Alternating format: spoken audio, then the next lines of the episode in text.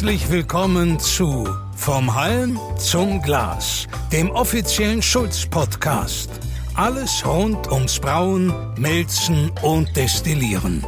Mit Gesprächen zu Fachthemen, Erfolgsgeschichten und echten Typen aus der Branche. Welcome to a new episode of our Schulz podcast, Vom Heim zum Glas. For those who don't speak German, Vom Heim zum Glas means from field to glass. My name is Johannes Lauer, engineer of brewing and beverages, 36 years old, born in Bamberg, and of course, beer and malt lover. Since about 10 years, I'm member of the Kaspar Schulz family, first in the division of research and development, and later until today as product manager of the Schulz malting systems. My guests today are Todd Olander, founder of Root Shoot Malting, and Mike Myers, manager of Root Shoot Malting. Todd and Mike, nice to have you here, and thank you for your time. Yeah, thank you, Johannes. Root Malding is a malt house in Loveland, Colorado. For those who don't know where Loveland is, Loveland is very close to Denver, next to the Rocky Mountains. Todd and Mike, can you introduce yourself and Root Shoot Malting in a few sentences, please? Yeah, I'll give it a go. Um, yeah, this is uh, Todd Olander, um, founder of uh, Root Shoot Malting. We have a uh, family farm, and that's kind of how we uh, ended up in the, the malting business. We've had a family farm since 1926. We've been on the same property. We've grown corn, barley, wheat, rye, some oats this last year, and alfalfa. Uh, we grew Coors barley since the 1980s uh, which is just kind of down the road. So uh, I think the the main receiving facility for Coors Barley is about 15 minute drive. We started this malt house in 2016. Uh, we started with one 10 ton Kaspar Schulz system, and then we added a second one in 2019 of February. Mike is our manager at the malt house, and he can dive into the malting side a little bit more. Hello, everyone. This is Mike Myers. Loveland, Colorado. Uh, currently oversee operations for the malting side for Root Shoot Malting. Been with us for about three years, overseeing all the production and distribution of our malts. Uh, it's been a fun, wild ride for three years, and we look forward to uh, potential third drum and uh, making some more world class malt. Thank you for your introduction. Todd, in signatures articles under photos, I find a lot of titles linked to your name. Some of them are Malthouse owner, Malthouse manager, farmer, or malt master. Which title is the one you prefer, or which one describes the best what you are doing every day? Probably all of those still describe me best. Uh, kind of a jack of all trades, I suppose. So I spend um, a little bit of time at the malt house, kind of just seeing what the plan is, kind of overseeing things a little bit. I rely on Mike to take care of most things at the malt house. Also working at the farm alongside my father and we have some employees there, about four employees, kind of managing the farm side, the growing side of operations, making sure that we have high quality grain to work with um, on the malting side of things. Also, we work with a few dairies too, so I am all over the place all the time, kind of running around trying to make sure everything's pointed in the right direction. So all the titles fit to what you're doing, yeah. yeah, yeah, exactly. So. Well, Okay. Mm-hmm. Let's start with the story of root shoot malting. I don't know exactly what happened before, but for Kaspar Schulz, your story started with your first mail to us. Can you remember when it was? Um, I think it was January of 2014. Ah, yeah. It was not uh, that early. I can help no. you a little bit. I don't know its exact date, but it, I think it was November 2014 when you contacted us the first time. Okay. And told us that you're planning to build a malt house and you're interested in a Schulz malting system. Olander Farm was growing brewing barley for a long time before. Can you tell us a little bit about the history of your family owned farm before you started to build a malt house? Uh, yeah, like you like you said, um, we were growing barley for for Coors and then even Budweiser um, when they were receiving um, barley up in in Fort Collins uh, in the early '80s. So we've been growing malting barley for a continuous amount of time, and so we knew that we were able to grow a high quality product, which is like really the most important step in malting is having a high quality um, barley. And so we we had that under our belt. We felt comfortable with that. Um, so we then decided that we should add the malting side of things, and we wanted to continue that that high quality um, like presence, I guess. So that's that's why we ended up with the the Kaspar Schulz system, making sure that we continue that through the process. But I think you also did grow other grains than barley, and still do. Yes, we do. Yeah, we grow uh, corn and uh, wheat. So it'd be winter wheat for mostly. It would just go to like milling facilities. So high protein um, wheat. Uh, also some some rye, which we didn't really grow it previously, but we've been getting into that because we supply some distilleries that are making rye whiskey. The corn, we've been growing uh, non GMO corn recently as well that goes to distilleries. So we're really focusing in on the uh, craft beverage industry as far as what we grow on the farm and um, trying to differentiate ourselves from just like very commodity driven farms. So we're trying to find that niche and hopefully produce some grains that are very unique to that industry. And when came the first time the idea to your mind to build a malt house and what were the reasons? so the first time uh, we ever had the idea was uh, my dad and uh, some of his friends, which are part of this young farmers group, but they're they're not very young anymore. They're all in their 60s, kind of like the the rest of the farmers in the world almost. Anyways, we, we took a tour of a brewery that's local here, and we're discussing where they get their supplies from and where they get their malt from and started talking about price and how much they were paying for it. And I mean, that was really the first aha moment where we're just like, they were getting all their grains from either, I don't know, Europe, Germany, Canada, um, other states, like nobody uh, local here, because Coors was not selling malt to anybody. They were just supplying themselves. So we just had this aha moment that that we would be there was an opportunity to supply some of these smaller uh, breweries in the area with some high quality malt. And that was probably 2012, 2013. So, I mean, it took us a long while to decide that this should be the direction we should take the farm. Yeah, it's a difficult decision, but finally in 2015 you ordered a Schulz malting system with a steeping vessel and a germination kilning combo drum. The batch size was 10 tons of barley and the annual capacity was 400 tons of malt. The system and your building was engineered and prepared that you can expand in the future to have more capacity. What have been the reasons that you decided for the Schulz malting system? Well, it's probably the price. Yeah. uh, no, it, it was, um, well, we have a strong history in um, like German engineering and um, German equipment. So we have some farm equipment that's made by Claas, and which is thing out of Harsewinkel. Anyways, we we have a had that machinery for almost 30 years. We started using it, and we've had really good success with it. We knew that they were always ahead of the curve as far as innovations go and technology on the farming side. And so when we started looking into malting equipment, we weren't afraid to choose a, a, German manufacturer because we knew that the high quality is just something that your culture is uh, is always based on. That I guess that's not exactly what I'm trying to say, but anyways, um, you guys are always focusing on um, high quality, innovative ideas of the machines and a yeah. long lifetime. Yeah. yeah. Yes. Exactly. So, anyways, back to the malting side, we, we really wanted to have control of everything. Um, we wanted to make sure that we could control the temperatures inside the kiln. We wanted to control the temperatures during germination. We wanted to make sure that we were steeping evenly. And we also wanted some automation so that we could monitor things while we're not in the building. Because when we started the business, I was still doing all the farming, all the malting, everything all by myself. And so we needed to have something that was going to allow us to not have a, a massive amount of labor, um, similar to floor malting. So all of those reasons went into why we decided to go with the Kaspar Schulz equipment. During the planning phase, we met in Germany. Correct me if I'm wrong, but I think it was the first time you've been to Germany or even to Europe. I've been to Europe before, but was, and I rode a train through uh, through Germany one night in like 2003 when I. but other than other than that, um, no. So I wouldn't count that as a trip. Yeah. we can say you saw the first time our culture outside of the exactly, trains. Yes.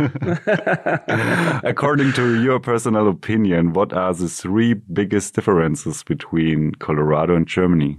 Oh man, that's a big question. Well, obviously, we don't have nearly as much history. Our beer culture doesn't go back nearly as, as long as it does. So, um, we do have a very uh, rich beer culture here, but it's only existed since probably the, the 1980s when New Belgium and Odell's were getting started in Fort Collins. So that's a big difference. I mean, obviously the landscape is different. So our elevation and, and the closeness to the mountains or proximity to the mountains is much different. We're very dry, very hot in the summer. Uh, we're still pretty dry in the winters and cold in the winters. So that's definitely a big difference. And um, I think that's about it. Okay. That's probably only two things, though. So, but there- there's many, many differences between the U.S. and Germany. That's for sure. So, Okay. As a farm that grows brewing barley for a long time, you are expert in knowledge about the raw material barley. Did you have any knowledge about malting in 2015, or how did you handle that challenge? well, um, I uh, did not have any knowledge about malting. I just um, knew more about growing the grain, like you said.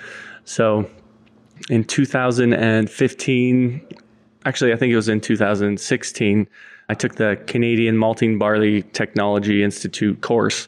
So I took that probably, I think, three months before we were about ready to start our first uh, our first batch. Obviously, I, I did some research and read some books and things, but no like really hands-on experience besides like some very small scale things that we were doing in the kitchen. But that just didn't really like correlate to having the control that we have on the bigger malting system. So I, I took that course uh, right before we got started, and then also I took another course uh, that Hartwick College is was offering um, in probably I think it was early 2017, because I wanted to get a better grasp of uh, what's going on. I, there was still a lot of mystery to the malting process, so I think that helped kind of fine tune all my ideas and kind of helped to figure out exactly what's happening during the malting process a little bit more. And Mikey has actually uh, completed that course as well about a year ago. So, Okay, after building a new facility and installation of the malthouse equipment by Kaspar Schulz, the first batch was produced in summer 2016. The malthouse was Baptist Root Shoot Malting. Mike, can you let us know the background and the meaning of that name? Root shoot, pretty much, it just sounds, flows off the tongue well. Uh, and I would say it, uh, you know, it's the acrospire and the uh, the rootlets that are coming off. They're the actual root shoots. So it just kind of worked well, and uh, people responded to it, and we just liked the idea and some imagery with it, and it's kind of where the original idea came from. And we had some folks work on our logo for us, and coming up with the four basically symbols for the malting process, where the grains are grown out in the field, and then they are germinated, and then they're kilned, and then they're and then well they're steeping as well. What were the biggest challenges at the beginning as a new founded malthouse? Uh, I think um, some of the biggest challenges were turning the market. Having brewers introducing them to new products is can be a difficult process, especially because brewing has such a storied history with ingredients and processes.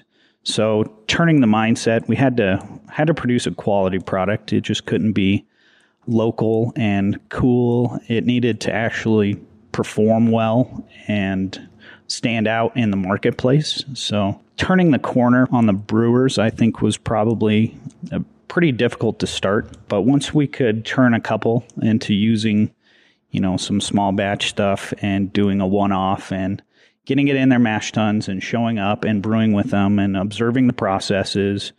Um, that really helped us when they started to have really good results or better results than what they were using with their previous raw materials. You know, you start to have a little bit of a turning of the tide where they they see that the flavor profiles are different uh, than what they had previously been using. You know, that was a difficult and long road, and we still there are lots of breweries in our market that we don't partner with. They have no idea what using root shoot grains could do for their uh, facility. So just getting them to realize that differentiation is a good word for the marketplace. Okay, but it seems that you did a lot of things really the right way because you got successful very fast. Just one and a half year after the first batch was produced, you decided in 2018 to expand your malt house with an additional new germination kilning drum that gave you the opportunity to double your annual capacity to 800 tons of malt a year. The new germination kilning drum uses the existing parts as steeping vessel, ventilation, and heating technology that are now used time shifted for both drums. Parallel to your growing equipment and your growing malt production, the team of Root Shoot was growing. Todd, can you describe a little bit with how many people you started and how your team changed until today? All right, yeah. Um, I touched on this a little bit earlier, I guess. Uh, we started with really just myself kind of trying to figure out the malting process early in 2016. And uh, we had some help from some of the farm employees just doing some of the packaging and things like that. But Emily and I, my wife, um, we were doing sales on our own up until like April of 2017. And we really hadn't had a whole lot of success selling our product just because it's hard to convince brewers and to try something new, like Mikey had touched on. And you had to gain their trust. And so we're, we're just about there, but Emily and I are, are not salesmen. So we we really struggled with that, and we were starting to form some relationships with people that had tried us on a small uh, scale. But we knew that we needed some help on the sales side, and that's when we were able to bring on Dan, and he was our, our first hire, uh, and he's been our um, sales manager, I guess, since then. Uh, he's the one that's really focused on sales more than anybody else in the company at this point. Still, we have about 150 customers that are continually buying from us from month to month. So he does a good job of keeping up with uh, relationships there. He had some brewing knowledge as well, so that that was very helpful in talking with our customers.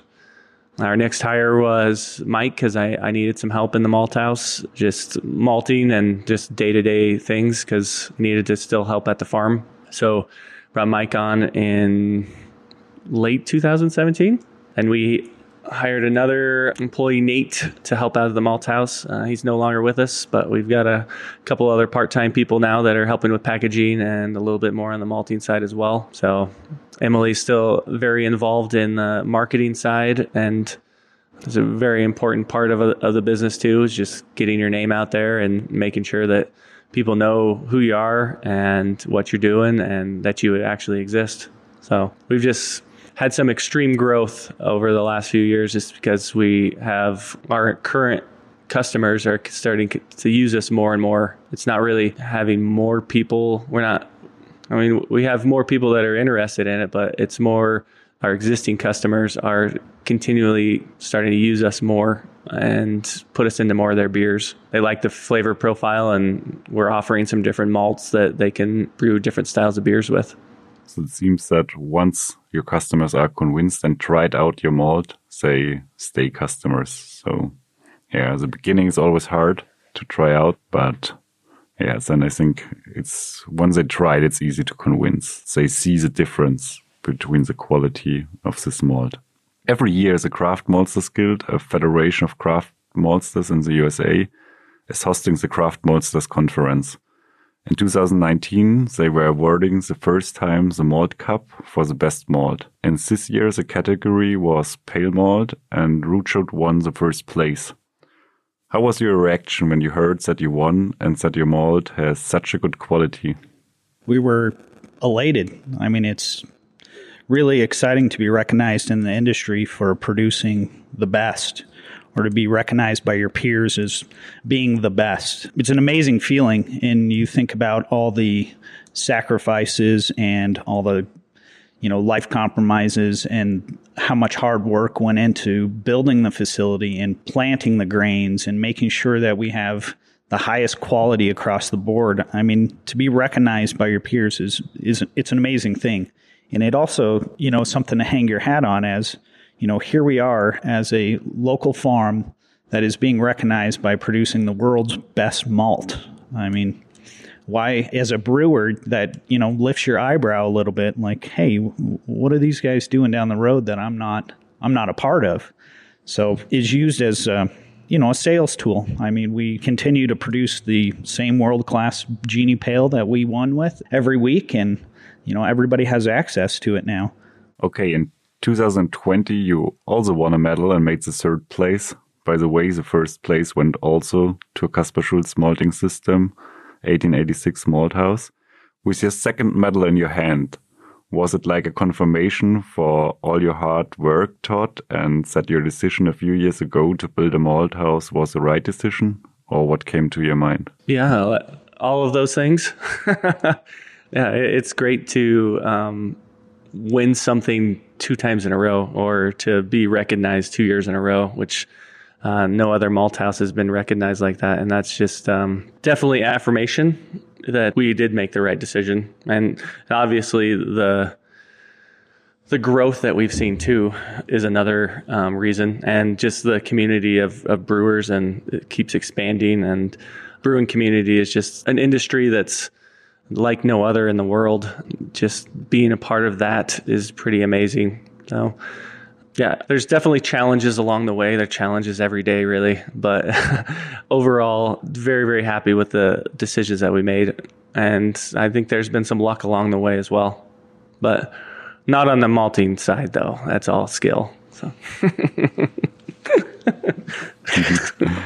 so you mentioned the brewing industry and to be happy a part of it. When I did the commissioning of your malt house and spent some time in the region of Colorado, I realized that there's a huge number of brewery in different sizes located. Is there any historical background or what is the reason for this enormous number of breweries in your region? I would say a lot of it goes to quality of water in the area. I don't think the breweries have to do much to, uh, you know, for one of their raw materials, they don't have to change it much. It's just really nice, uh, drinks well, you know, you have a lot of these large um, breweries that started in our area. We have Anheuser-Busch right up the road. Coors is down in Golden. I mean, there's a reason why these guys produce beers in this region. And then I think it has a lot to do with our climate here in Colorado, being able to be outside, be active, um, out enjoying beverages in the sun. I mean, it all feeds into, you know, the culture here. Okay, thank you. And what are the needs of your customers and what kind of malts is Root Shoot Malting offering to them? We currently have about 15 different varieties of malts that we produce, all the way from Pilsner, Pale, English style Pale Ale, Vienna, a light Munich, um, Munich 20, uh, Munich 10, and then we also have malted white wheat, malted rye, and then we just ran our uh, second batch of malted oats a couple weeks ago. So we're starting to expand into, you know, just being able to provide a, plethora of brewing ingredients. Okay, so it's especially quality what they need, and I think also regionality. So regionality is a trend in the whole food market that is actually a big trend. You're growing your own barley on your own fields and make your local malt more local malt can't be, in my opinion. How important is it for your customers to have a local product where they know on which fields the barley did grow? For a brewer, I think it's a it's an amazing thing to come out to the farm and stand in the field where their barley is being grown or where they're eventually they're drinking the beer that's produced from this plot of land. It's pretty empowering feeling and not everybody gets that. Some people you know, they just show up at the grocery store and groceries are there. But when you can actually make that connection, you can bridge that gap between watching something grow and then being processed and then being able to enjoy the final product. That's an enlightening experience. And when that light turns on for you, it's on forever. Yeah, I can confirm that. you know the craft malt market in the US very well. In your opinion, will the market of small regional craft malt houses grow in the next years or decade? I hope so. I hope to see the growth. You know, we get a lot of interest in people reaching out to us, asking about malting and growing barley and You know, there's definitely interest in the market. I think it's definitely underserved. I think that the different malt houses across just the United States in our region, they're all producing something that's really unique. Um, you know, Mecca Grade up in the Pacific Northwest and Admiral out in Alameda, and they're all doing really cool stuff. And it's excellent to be able to tell their story along with the brewery's story, just piggybacking on those just to create a feel good story for the consumer because that feel good story makes you feel good. Todd is laughing. so, Root Shoot Malting is very active on social networks like Instagram or Facebook. In your opinion, how important is that nowadays, or especially for you? And what are the benefits for your malt house? Connectivity is key. I mean, if you can, especially right now with uh, the current state of the world, a lot of people's connectivity is just happening through those social media channels. So being able to participate, making sure that we're highlighting our partners, what kind of spirits they're making, the people that are making them, the places they're making them at. That story is impactful and it's important. It's important for us to not only tell our story, but to tell the people who are using our product story. So the social aspect is really, really key for growth. Is there anything you want to tell our audience from your side without a question of me? I don't know. Those were those were all pretty good questions. we covered a, a, lot a lot of uh, okay a lot of topics there. So yeah. so okay, if there aren't any other topics from your side, I will ask my last question. It's uh, maybe a difficult one, maybe an easy one. Can you characterize root shoot malting in five words? oh, five words. This is that's going to be a little difficult, but I would say leader, innovative, community, gold standard, and awesome. oh, awesome. Yeah. I can confirm that. okay, then that's the end of today's episode from Halm zum Glas. Thank you, Todd and Mike, for your time and your interesting story. Yeah. Oh, thank you for having us on. Uh, it's always good to catch up with you guys. As a final reminder, if you're looking for more information, other episodes, and a lot of new content, then I recommend checking out our blog, which is Schulz Inside. It is full of loads of interesting sources about brewing, malting, and distilling industry. So that is well worth checking out if you haven't done already. If you like what you've heard, then hit subscribe or follow us on Instagram, Facebook, and LinkedIn. You can get Vom Halm zum Glas on Apple Podcasts, Spotify, Google Podcasts, or wherever you get your podcasts. If you have more questions, just leave us a comment or contact our sales team. You've been listening to me, Johannes Lauer, and Todd Olander and Mike Myers of Root Shoot Malting. This has been Vom Halm zum Glas. I'll catch you in the next episode. Alles rund ums Brauen, Melzen und Destillieren.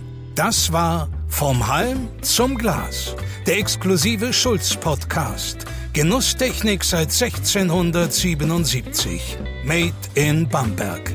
Weitere Informationen finden Sie auf kasper-schulz.de. Dieser Podcast wurde produziert von Access Visuals, Film- und Videoproduktion aus Bamberg. access-visuals.de